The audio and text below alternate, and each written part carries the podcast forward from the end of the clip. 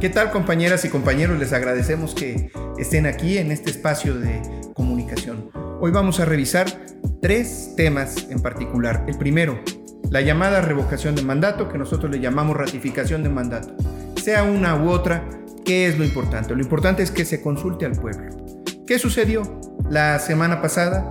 Que eh, todas estas eh, fuerzas conservadoras que no están de acuerdo en que se consulte a la gente, eh, no permitieron que se hiciera un, una sesión extraordinaria del Congreso. ¿Qué vamos a hacer? Vamos a, de todas maneras, a organizarnos, a continuar esta lucha porque se consulte a la gente si el gobierno de México debe de continuar o se debe de ir.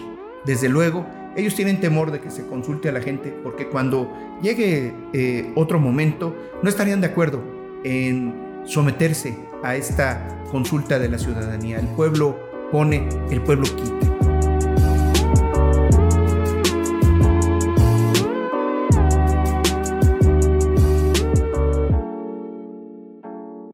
Lo segundo que es eh, eh, muy relevante es que ahora que se están poniendo de acuerdo en la Cámara de Diputados van por poner toda la cantidad de obstáculos que sea posible, pero por fortuna va a haber un bloque de eh, compañeras y compañeros de otras fuerzas políticas junto con Morena que van a permitir que esté garantizado desde ahora el presupuesto para lo más importante, que es el desarrollo, los programas de desarrollo y las obras de infraestructura con las que se va a salir adelante después de esta crisis que estamos enfrentando de la pandemia.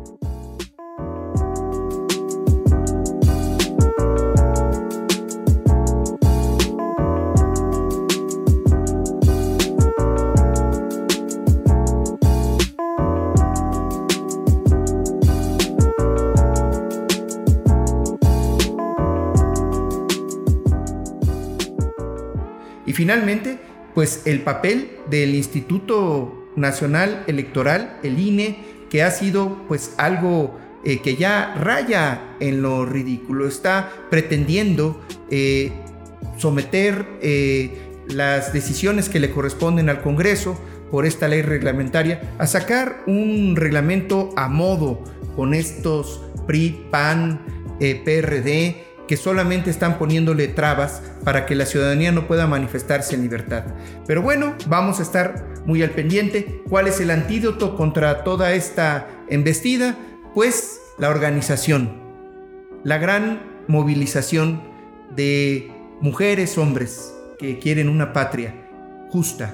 Y una patria justa no se puede lograr mientras no haya plena democracia.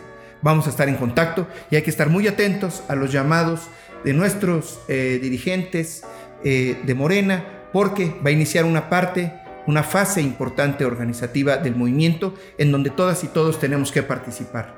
Como siempre, ya saben, que viva la cuarta transformación.